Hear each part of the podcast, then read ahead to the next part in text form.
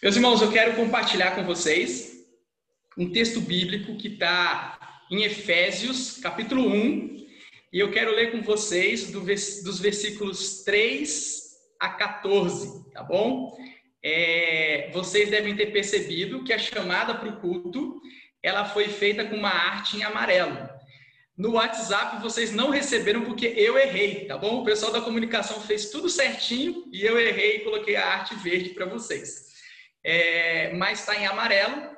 Nós estamos no mês do setembro amarelo, nessa época da pandemia, né? É, a nossa atenção fica redobrada ainda, os desafios é, que nós temos, ah, o olhar, a paciência e o cuidado com aqueles que sofrem, né? Aqueles que sofrem é, depressão, uma tristeza profunda, uma angústia e perdem é, a perspectiva da vida, o sentido da vida. E a IPV está comprometida com isso muito antes do Setembro Amarelo. Nós estamos comprometidos com isso há muito tempo e de uma forma muito prática. Desde 1998, nós temos apoiado, junto com a ABU e o SEM, a Semana da Esperança na universidade. Ela ocorre a cada dois anos e a gente, a Semana da Esperança começou por causa disso, para levar essa mensagem do Evangelho poderosa e graciosa aqueles que estão desesperados e sem perspectiva, sem esperança. Mas nós percebemos que essa desesperança e tristeza profunda alcança crentes também. Não são só não crentes, mas crentes também são alcançados por essa tristeza. E eu espero que a palavra de hoje, a leitura do texto bíblico e a mensagem possa trazer consolo, conforto e ânimo para todos nós e para aqueles que sofrem com essas tristezas profundas. Então vamos fazer a leitura da palavra de Deus? É, Efésios, capítulo 1, versículos 3 a 14. Eu vou fazer a leitura na NAA, a nova Almeida atualizada, tá bom? Diz assim a palavra de Deus. Bendito seja o Deus e Pai de nosso Senhor Jesus Cristo, que nos abençoou com todas as bênçãos espirituais nas regiões celestiais em Cristo. Antes da fundação do mundo, Deus nos escolheu nele para sermos santos e irrepreensíveis diante dele. Em amor nos predestinou para ele, para sermos adotados como seus filhos, por meio de Jesus Cristo segundo o propósito de Sua vontade, para o louvor da glória de Sua graça, que Ele nos concedeu gratuitamente no amado. Nele temos a redenção, pelo Seu sangue, a remissão dos pecados, segundo a riqueza da Sua graça, que Deus derramou abundantemente sobre nós, em toda sabedoria e entendimento. Ele nos revelou o mistério da Sua vontade segundo o seu propósito, que ele apresentou em Cristo, de fazer convergir nele, na dispensação da plenitude dos tempos, todas as coisas, tanto as do céu como as da terra. Em Cristo fomos também feitos herança, predestinados segundo o propósito daquele que faz todas as coisas, conforme o conselho da sua vontade, a fim de sermos para o louvor da sua glória, nós, os que de antemão esperamos em Cristo. Nele também vocês, depois que ouviram a palavra da verdade, o evangelho da salvação, tendo nele também crido, receberam o selo do Espírito Santo da promessa. O Espírito é o penhor da nossa herança, até o resgate da sua propriedade, em louvor da sua glória. Meus irmãos, esse é um louvor maravilhoso de Paulo. E parece que ele vai tirando o nosso fôlego né, na leitura. É um, é um parágrafo, né? É, e com muitas verdades acerca dessa obra maravilhosa da Trindade na nossa redenção. E quando Paulo está começando a carta dele, falando assim, falando isso aos nossos irmãos em Éfeso, ele tem a expectativa que ao começar a carta com esse louvor, ao expor essa profunda obra da Trindade. É, os, os, leitores da carta, né, os irmãos que vão receber ali da igreja, é, o coração deles comece a se encher de gratidão por Deus logo no começo da carta. E que eles possam ler toda a carta que Paulo está escrevendo com gratidão e louvor a Deus no coração. E Paulo trata dois temas importantes na carta aos irmãos de Efésios, de Éfeso. O primeiro tema que ele trata é sobre a nova vida que nós temos em Cristo Jesus. Essa realidade dessa nova vida que Deus conquistou e trouxe para cada um de nós. A outra parte da carta fala sobre a nova sociedade que Cristo está organizando, a sua igreja, o seu povo, uma nova forma de conviver, é, uma nova forma de agir, uma nova forma de servir, uma forma de amar o próximo e a criação de Deus. É uma carta maravilhosa. E Paulo começa essa carta enchendo essa expectativa no coração dos irmãos. E João Calvino ele tem uma tese para isso. E a tese dele é o seguinte: ele afirma, é, ele imagina que Paulo, ao afirmar as riquezas da graça divina, seu propósito era não permitir que a fé do leitor fosse abalada pelos falsos profetas, por falsos ensinos, duvidando assim do seu chamamento ou como se a salvação devesse ser buscada por outra via. Outra via. Precisamos fazer algo mais além do que Cristo já fez para sermos salvos. É isso que Paulo é, queria uh, desviar os seus leitores dessas ideias tortas que não condizem com o Evangelho de Jesus. E ele está falando isso porque a igreja de Éfeso, não sei se vocês lembram, é, aconteceu um avivamento ali é, quando essa igreja foi plantada. Paulo estava ali com a sua equipe missionária e algumas coisas espetaculares aconteceram. É, havia muito prática de ocultismo é, nessa cidade e uma das coisas que acontecem é que vários materiais, né, vários livros de ocultismo são queimados em praça, em praça pública por aqueles que se converteram. Eles abandonam essas religiões de mistério. E Paulo passa a mostrar para eles por que, que eles não precisam retornar isso? Imagina, o apóstolo e a equipe missionária não estão mais lá. A igreja já foi plantada, os irmãos são sediados por essas práticas e Paulo escreve para eles para eles permanecerem firmes na fé, na verdade que eles aprenderam, que eles sigam essa verdade em amor. E ao fazer isso, ele mostra que existe um mistério muito mais profundo que já foi revelado, que eles não precisam ficar fazendo essas práticas, né? Seguindo essas seitas, a orientação desses gurus, porque o grande mistério dessa vida já foi revelado em Jesus Cristo. E meus irmãos, Paulo está falando isso para eles porque todos nós estamos em busca de redenção. Até aqueles que não são religiosos estão em busca de redenção. Basta nós prestarmos atenção nos filmes que nós assistimos, não é? Os filmes estão sempre falando sobre isso, sobre redenção. Precisamos ser aceitos pelas pessoas. Precisamos mostrar que a nossa vida tem sentido. Nós precisamos ter essa sensação de pertencimento. Essa sensação de que aquilo que nós fazemos aqui no presente tem significado no futuro. Nós precisamos, porque o nosso coração ele tem anseio pela eternidade. E todos nós buscamos de alguma forma justificar, buscar sentido na nossa existência. E fazemos isso de várias formas. Nós encontramos isso na literatura, encontramos isso nos filmes, em qualquer lugar nós encontramos isso. Vivemos buscando redenção. Buscamos isso em relacionamentos, buscamos esse significado em amores, em várias esferas da vida, no trabalho, no serviço, e assim por diante. Todo mundo está em busca de redenção. E Paulo mostra aqui a redenção que a Trindade trouxe para cada um de nós. E que essa redenção enche a nossa vida, o nosso coração e a nossa mente. E eu, posso, eu passo agora para mostrar para vocês como que Paulo apresenta essa obra da Trindade na nossa salvação e as implicações disso no nosso dia a dia. E como olhando para isso, nós podemos enfrentar melhor os desafios do nosso dia, do nosso tempo. Primeiramente, é, uma coisa que chama muito atenção é o que Paulo está falando que em Jesus Cristo, o mistério de Deus foi revelado. O mistério da vontade de Deus. Conhecer a vontade de Deus é tudo que nós queremos, não é?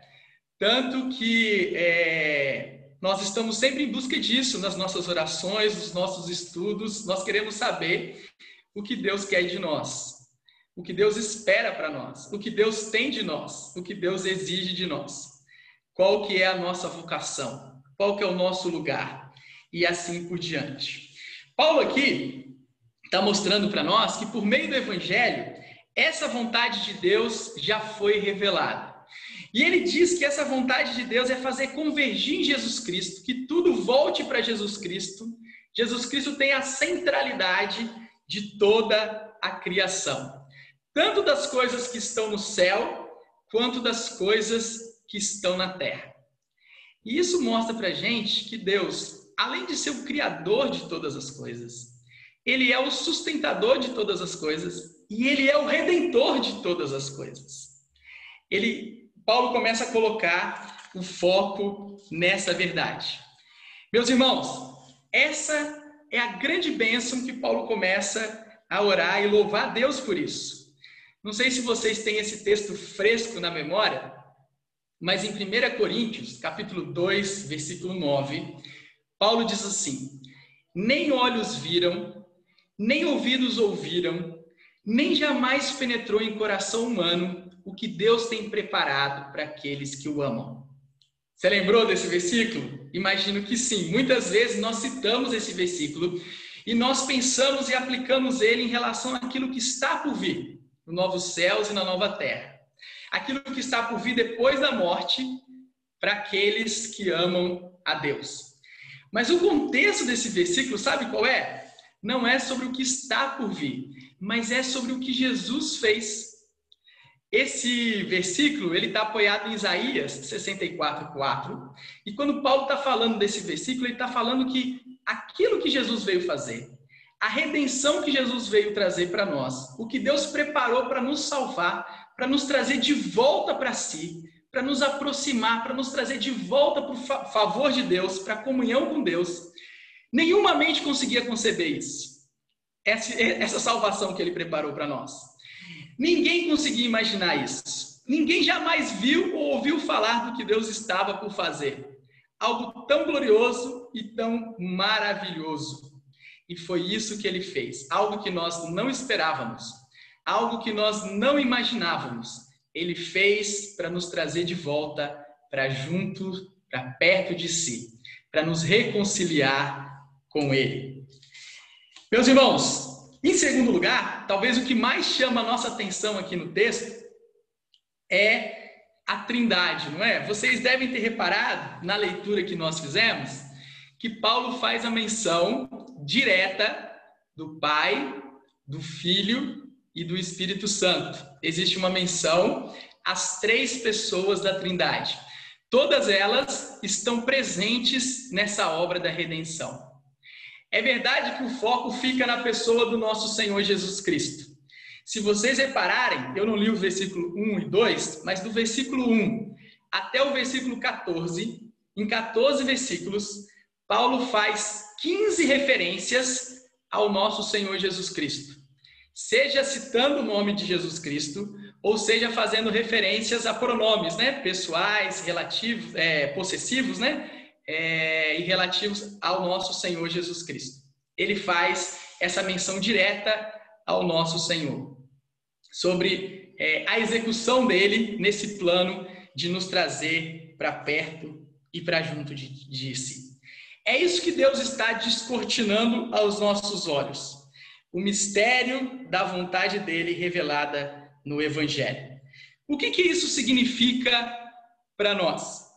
Isso significa que Deus colocou em curso, meus irmãos, um plano, uma obra que ele havia planejado e esta se tornou totalmente compreensível na ressurreição de Jesus Cristo. Quando nós lemos, vemos, entendemos a ressurreição do nosso Senhor Jesus Cristo. Quando os apóstolos viram a ressurreição do nosso Senhor Jesus Cristo, eles começaram a entender tudo o que tinha acontecido. Por que Jesus encarnou, por que ele viveu entre nós, porque ele morreu em nosso lugar, porque ele viveu a nossa vida. Tudo começou a fazer sentido. Todo o Antigo Testamento começou a fazer sentido. Todas as promessas do Antigo Testamento começaram a se ligar e a se conectar. E sabe o que é maravilhoso em tudo isso? O maravilhoso em tudo isso é que a obra da redenção foi algo planejado por Deus. Não é algo acidental. Não é algo que acontece ao acaso. Não é Deus fazendo um jeitinho para acertar a criação dele que desandou, que saiu do trilho. Não, é algo que ele planejou e que executou com muito cuidado e com muito amor. Como assim? Deus enviou o seu filho. Deus enviou Jesus para uma missão muito clara e específica. Ele enviou Jesus porque ele nos amou. E ele enviou Jesus para nos salvar, para nos redimir, para nos trazer de volta para si. É isso que ele fez. Ele fez isso para remover as nossas iniquidades, para termos comunhão com ele e desfrutarmos da sua presença. Além disso, sabe o que, que ele fez? Ele não só removeu os nossos pecados, o que já seria grande coisa, nos livrando da condenação, mas ele nos trouxe para dentro da sua família. Além de sermos perdoados por Deus, nós somos aceitos e amados e achamos o nosso lugar. O nosso lugar é na família de Deus. O nosso lugar é na comunhão com Deus. E essa comunhão com Deus, ela é íntima e profunda. E é isso que Paulo está louvando e bendizendo a Deus por essa obra redentora.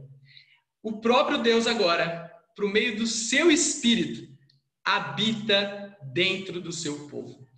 Não apenas no meio do seu povo, mas dentro de cada um dos seus filhos, daqueles que foram adotados. Essa é a maravilhosa obra da redenção. Deus tem interesse em caminhar conosco uma caminhada íntima e profunda.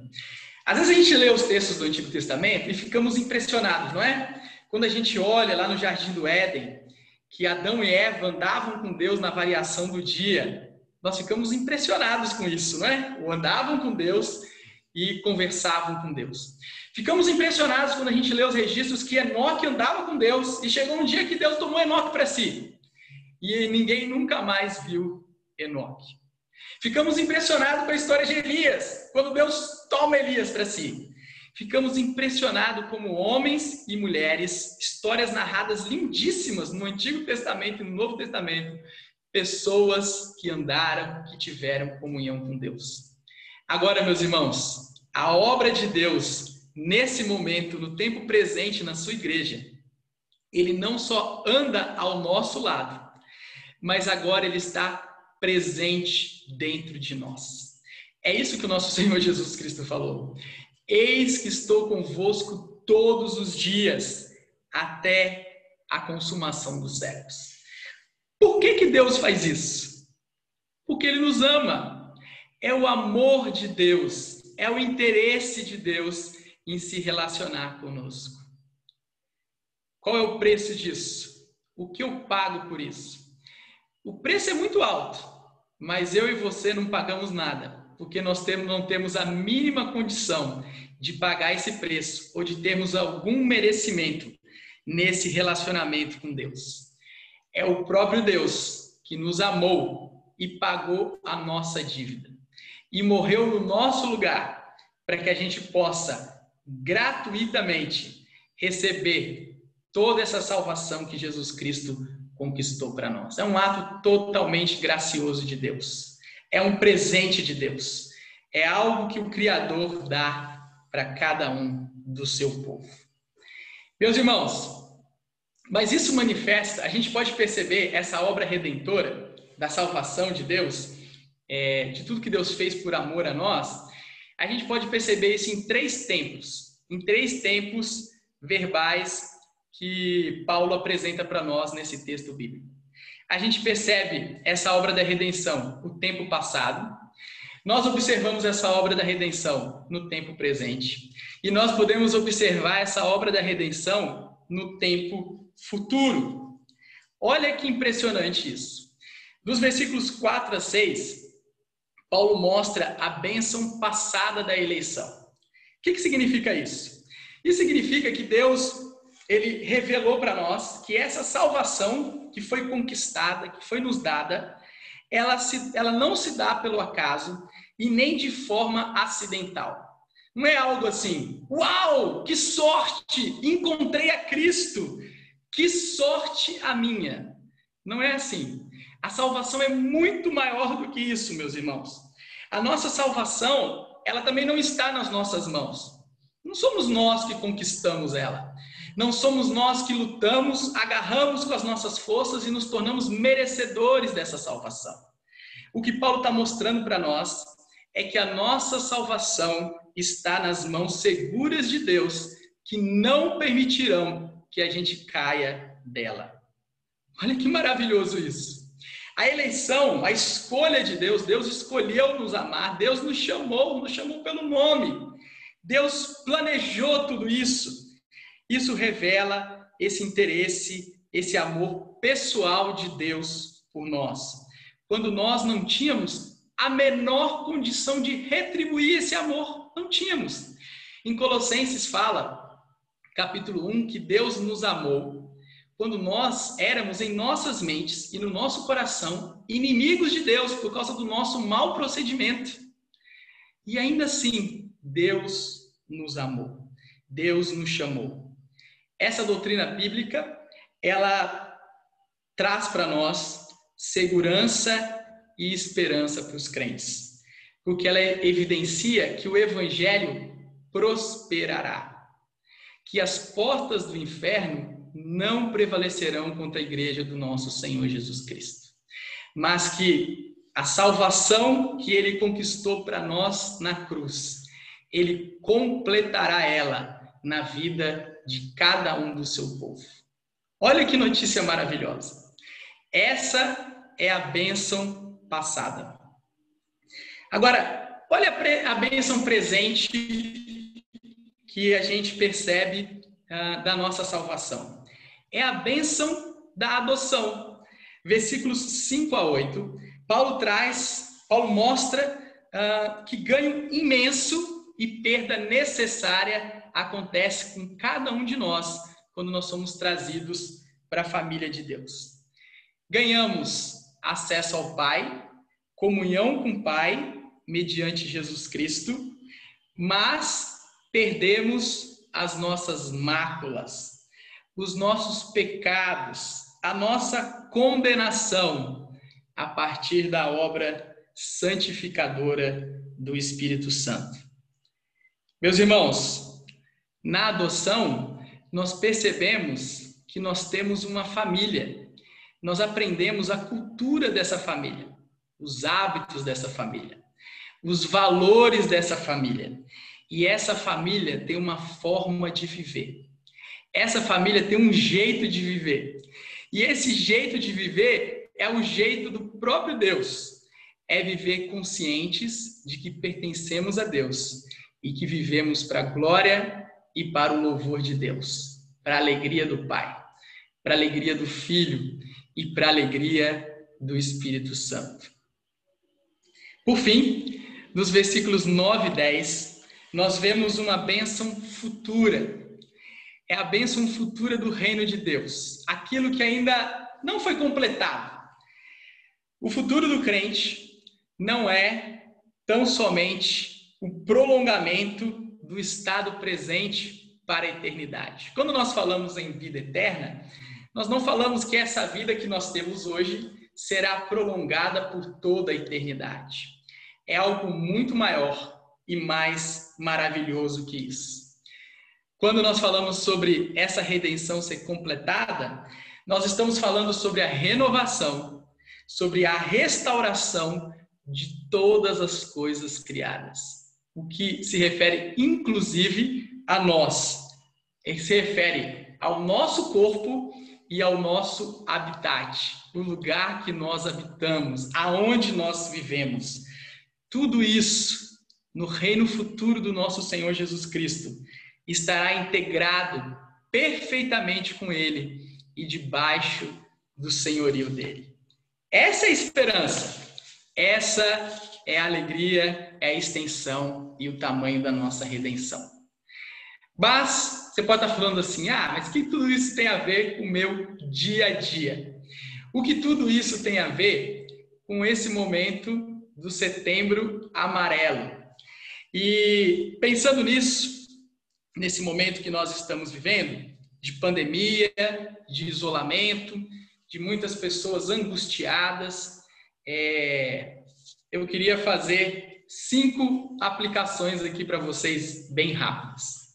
A primeira é a seguinte: por causa dessa obra redentora, por causa desse amor de Deus, porque agora, além dos nossos pecados serem perdoados, nós pertencemos à família de Deus e andamos com Deus, e Deus habita dentro de nós. Nós não precisamos mais viver com medo da rejeição. Sabe aquela, aquela, aquele sentimento que às vezes vem dentro da gente e que às vezes tem uma impressão de alguma pessoa ou de alguém é, que alguém pode falar assim para gente: eu não te quero mais. Isso acontece, não acontece em vários relacionamentos? Nós não vemos isso em casais de namorados, entre amigos, nós vemos isso em famílias, famílias em que às vezes acontece isso, não é? Um marido fala para sua esposa, uma esposa para o seu marido: Eu não te quero mais. Os pais também sentem isso. Provavelmente alguns pais já ouviram isso dos seus filhos, né? Eu não te quero mais. Ou então palavras duras assim, né? Eu tenho vergonha de você e assim por diante. Ou então um profissional uma empresa, né, seu chefe, virar e falar assim para você: Ó, oh, nós não te queremos mais aqui, nós não te queremos mais nesse lugar. E assim por diante. Todos nós temos medo de rejeição. Todos nós é, abominamos isso e tentamos fazer tudo para não sermos rejeitados. Temos essa carência e vivemos buscando a aprovação das pessoas. Agora, meus irmãos, quando nós olhamos para a palavra de Deus, para esse texto maravilhoso, para essa obra maravilhosa de Deus, essas bênçãos espirituais que nós recebemos em Cristo Jesus revelam que Deus já demonstrou o seu amor por nós ao nos dar o seu próprio Filho e o seu Espírito. De Deus nós não ouvimos isso. Eu não te quero mais. De Deus nós ouvimos o contrário nós ouvimos assim: Eu morri por você. Eu te amo. Você é meu. Você é minha propriedade exclusiva. Você é meu povo. Você é separado para mim. Você pertence a mim, para o meu louvor e para a minha glória. É isso que nós ouvimos de Deus. Não é a rejeição, mas é Ele nos tomando para si. É Ele se entregando por nós. Se ele se entregou por nós, por que, que nós vamos ter medo e ficar ansiosos e angustiados com a rejeição? Vamos correr para esse lugar seguro. Diversas vezes nós vemos nos Salmos que o lugar seguro é debaixo das asas de Deus. Você consegue imaginar essa imagem? Eu falo com o João que uma das imagens de Jesus, nós temos muito a imagem do cordeiro e do leão, não é? Nós temos essa imagem é forte do nosso Senhor Jesus Cristo. Mas tem uma outra imagem que o próprio Senhor Jesus Cristo aplicou para si mesmo e que está presente nos Salmos. É a imagem da galinha. É difícil a gente ter essa imagem de Jesus, mas ele se apresenta assim, porque é debaixo das asas de Jesus que nós estamos acolhidos. É debaixo da asa de Jesus que nós jamais seremos rejeitados por Ele, por Deus pela Trindade. Meus irmãos, a segunda aplicação é que nós não precisamos mais viver com medo da condenação. Essa é outra coisa terrível. Sabe aquela fala assim, aquele medo que nós temos também? Você falhou. Você me decepcionou. Os pais falam muito isso para os filhos, não é? Talvez a gente tenha que repensar como que a gente trata, como que a gente se comunica com os nossos filhos, né?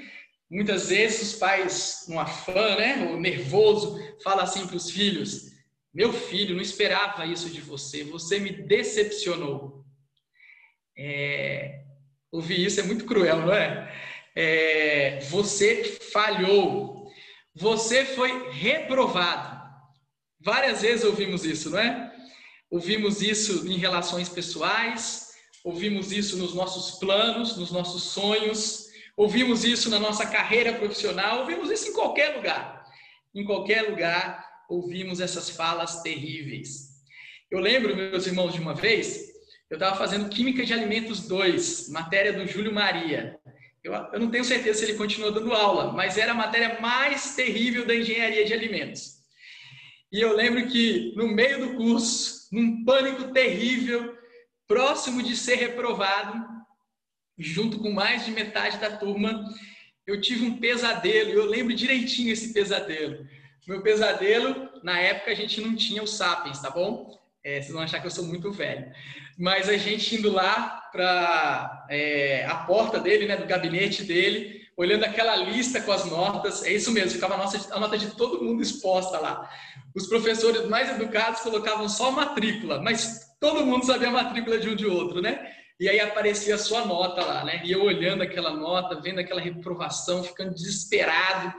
Eu lembro acordando nervoso, todo suado, assim, desesperado. E eu lembro da cena.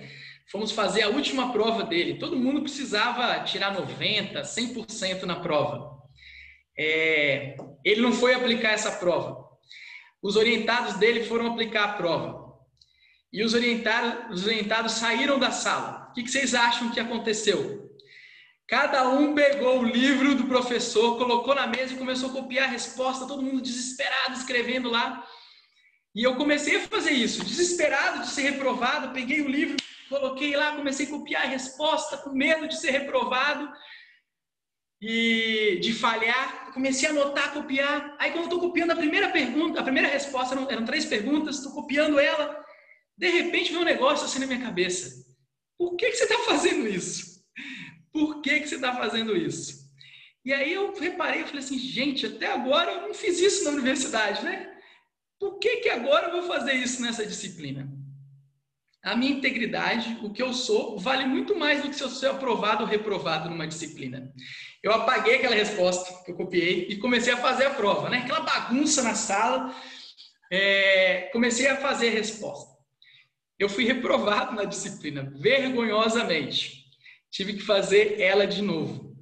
Mas, eu, meus irmãos, isso foi uma lição tão preciosa para mim. Eu lembrei e eu percebi que a aprovação de Deus, ela é suficiente para mim, do que a aprovação dos homens. Do que os outros vão pensar de mim. Ah, se eles vão me aprovar ou não, se eles vão ter em conta ou não. Ah, vou ficar atrasado na turma. Mas a aprovação de Deus é muito mais importante e ela é suficiente para mim. É isso que a gente aprende olhando para essa obra da redenção. Eu merecia, meus irmãos, a condenação. Mas o meu Senhor Jesus Cristo viveu uma vida de obediência em meu lugar. Ele morreu na cruz no meu lugar. Ele fez isso para que eu fosse aprovado com louvores pela fé nele. E como que agora a minha vida não vai ser orientada por isso? Em gratidão e obediência a Ele. Eu não preciso mais temer a reprovação. Ele já conquistou a aprovação para mim. Em terceiro lugar, meus irmãos, nós não precisamos mais viver com medo da irrelevância. Sabe aquele medo que nós temos de ninguém sentir a nossa falta? Você já sentiu isso? Ah, ninguém se importar com você? É, é horrível isso, não é?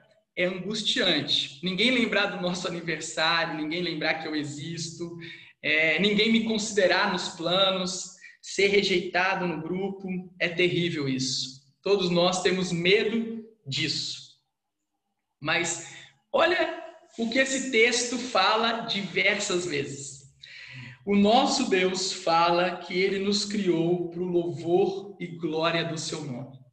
Se ele nos criou para o louvor e glória do seu nome, se ele está empenhado que isso aconteça, que eu e você, a nossa vida aqui, né, tão pequenininha, é, tão ordinária, né? No sentido de comum, né? Nada de extraordinário, né? Se Deus se preocupou com isso, e se coisas pequenas e ordinárias na nossa vida, fazendo em amor e obediência a Ele, trazem louvor e glória para Ele, por que, por que Ele me retiraria a relevância e a importância na obra da redenção dele? De forma nenhuma. Nós temos o nosso lugar ali e Ele conquistou esse lugar para a gente. E nós somos importantes, Ele não se esquece de nós. Sabe o que o salmista diz? ainda que o meu pai e a minha mãe me abandonem, se esqueçam de mim, isso é difícil de acontecer, pode acontecer. Algumas pessoas podem passar por isso, mas é algo muito difícil de acontecer. Mas ainda que isso aconteça, que haja uma rejeição ou um desprezo desse jeito, desse, dessa forma, ainda que eu me torne irrelevante para as pessoas que uh, mais me conhecem, né? é, que mais me protegeram e me criaram. Ainda que isso venha acontecer, essa hipótese, ainda assim, Deus não me abandonará e não se esquecerá de mim. Essa é a confiança que nós temos. Essa é a confiança do povo de Deus. Nós não somos irrelevantes. Podemos ser para as pessoas ao redor, mas para Deus nós temos importância. Tanto que ele fez esse plano todo para nos salvar. Quarta aplicação, meus irmãos. Nós não precisamos viver com medo da solidão. Sabe aquela sensação? Todos me abandonaram. Todos se esqueceram de mim. Nós não precisamos viver mais com esse medo. Ele nos rodeia mesmo. Ele nos assedia o tempo todo, nos tenta, nos apavora. Mas nós não precisamos mais viver com esse medo. Quando nós lembramos dessa obra, quando nós vivemos essa comunhão com Deus, nós podemos lembrar que nós pertencemos a uma família. Nós não precisamos mais viver com medo de ficar solteiro. Você pode falar assim, é fácil, né? Você está casado e agora tem um monte de filho. É verdade. É muito mais fácil eu falar do que viver a solteirice. É verdade, vocês têm toda a razão. Mas, meus irmãos, até aqueles que estão casados e, e têm família, isso não significa que eles vão viver assim até o final da vida. Alguns de nós iremos passar por situações difíceis. Podemos ficar viúvos. Eu posso ficar viúvo. A Liz pode ficar viúva. Isso pode acontecer com muitos de nós. Todos nós estamos passíveis a isso. Só que a nossa segurança de que nós não estamos sozinhos, a nossa segurança não está na pessoa ao nosso lado, mas está no Senhor. E que nós pertencemos à sua família. Nós temos comunhão com a Trindade, nós temos comunhão com o seu povo, com o seu corpo. A minha família agora, meus irmãos e minhas irmãs, meus pais e minhas mães, meus filhos, são muito maiores do que aqueles que estão relacionados comigo por sangue. Agora nós estamos numa família muito maior, unidas pelo sangue de Cristo. E isso é maravilhoso, meus irmãos. E nunca mais nós ficaremos sozinhos e abandonados com o nosso Senhor Jesus Cristo.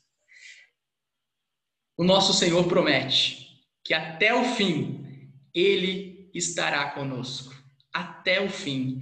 Ele promete dar para aqueles que deixaram tudo para trás por amor a ele muito mais irmãos, irmãs, pais e mães do que a gente poderia conquistar sem ele muito mais. E por fim, meus irmãos, nós não precisamos viver com medo do futuro. Não precisamos. O que vai acontecer com o mundo nessa pandemia? Ou depois dessa pandemia? Não temos a menor ideia, ninguém tem ideia. Não precisamos viver com medo da morte. Ela nos assedia, nos tenta, é verdade dá uma aflição, ainda mais quando é de alguém querido. Talvez a morte de uma pessoa querida nos traz mais preocupação do que a nossa própria morte. Mas nós não precisamos viver com esse medo. E se fulano vencer a eleição? Precisamos ficar com medo? Vai acabar o país. Ah, vai acontecer isso, aquilo. Meus irmãos, nós não precisamos viver esse desespero, esse medo. Nós somos o povo da esperança, o povo de Deus. Nós não confiamos nessas coisas. O nosso coração não está nessas coisas. E se eu perder o emprego? Vai ser difícil, vai ser terrível. Mas, meus irmãos, o nosso pão e o nosso sustento vem de Deus. Nós temos a família da fé que nos ampara, que nos ajuda, que caminha conosco. Nós não estamos sozinhos. Nós não precisamos ficar com medo. Se eu ficar solteiro ou viúvo, não preciso ficar com medo. E se meus filhos acontecer isso ou aquilo, eu não preciso ficar com medo. Não preciso ficar com medo do futuro. O futuro do crente será mais glorioso do que tudo que podemos imaginar. A promessa de Deus para nós é maravilhosa, irmãos. Nós precisamos lembrar da nossa carreira, deixar todo o peso para trás, o pecado que tenazmente nos assedia, nos assedia e seguir com confiança. E nem a morte pode nos separar. O máximo que a morte pode fazer, sabe o que é? É nos aproximar ainda mais do nosso Senhor. É abreviar mais o nosso tempo aqui nessa peregrinação. Nada nem ninguém pode nos separar do amor de Deus. Essa obra da redenção é a prova e a garantia de que nós não, não precisamos viver com medo, mas podemos viver com confiança. Meus irmãos, que Deus encha o nosso coração e a nossa mente de louvores a Ele, ao nome dEle, de alegria de poder participar dessa família da fé. Ouvimos histórias tão bonitas nessas últimas seis semanas, lembrando da história da IPV, não é? Dá uma sensação de que essa é a nossa história, não é? Esse é o meu povo. E é isso mesmo, é para você ter essa sensação. Eu quero terminar com uma história muito legal. Há duas semanas ou três semanas atrás, eu visitei uma família a família da Fernanda, da Maria Paula, do Davi e da Francislene. Francislene, acho que é assim o nome dela. A família França. Eles se mudaram para Viçosa no dia 29 de fevereiro. Já é um dia tão diferente, né? Isso acontece a cada quatro anos. Mas eles vieram num culto, no culto do dia 8 de março. Depois, é, não tivemos mais culto presencial. Eles têm participado da igreja à distância. Eles conheceram só a Soninha. A Soninha recebeu eles na igreja, conectou, ela tem recebido as informações, os contatos, mas eles estão participando conosco. Meus irmãos, sabe que legal? Ela falou assim para mim, a Fernanda, que eles querem pedir a transferência para a IPV, que eles estão conhecendo a história da igreja e eles estão sentindo muito bem conhecendo a IPV, ainda que à distância. E é isso mesmo. Essa é a nossa história. Quando nós olhamos para a IPV e quando nós olhamos para as Escrituras e todas aquelas histórias do Antigo Testamento, do Novo Testamento, nós estamos olhando para a nossa história. Essa história nos pertence e ela precisa fazer parte do nosso imaginário. Esse é o teu povo, essa é a tua família que o nosso Senhor Jesus Cristo conquistou. Amém? Deus, nós louvamos, exaltamos e bendizemos mesmo o teu nome. Essa mensagem ah, do Senhor sendo responsável pela nossa salvação desde a eternidade enche sim o nosso coração de esperança, o nosso coração de alegria e de coragem para que mesmo em meio às adversidades da vida, a adversidade que a gente vive hoje por conta da pandemia é, e todos os outros desafios né, que nós temos que lidar nos nossos dias, que essas coisas não vão nos abalar, porque a sua graça e a sua misericórdia são certas na nossa vida. É certo de que a obra que o Senhor realizou na cruz por meio de Jesus, ela é, garante a nossa redenção, garante a, a nossa filiação em Jesus, nós somos teus filhos, participantes do teu povo, e nada pode nos tirar isso, nada pode nos separar do teu amor, e isso é muito precioso. Isso é, é, é mesmo motivo de grande alegria, e nós celebramos ao Senhor. Que o Senhor nos ajude, como povo, em nossas casas, nos nossos trabalhos, na escola, junto com os nossos amigos, é, com a nossa vizinhança, a vivemos a partir dessa verdade, é, refletindo compartilhando mesmo né, dessa verdade para outros, para que essa verdade traga também esperança para outras pessoas e que o seu nome seja glorificado e desfrutado por outras pessoas também. Nos ajude, em nome de Jesus que nós oramos. Amém. Irmãos, Igreja de Jesus Cristo, povo de Deus, estejam vigilantes, mantenham-se firmes na fé, sejam homens e mulheres de coragem, sejam fortes, façam tudo com amor, e a graça e a comunhão do nosso Deus seja com vocês, hoje e sempre. Amém.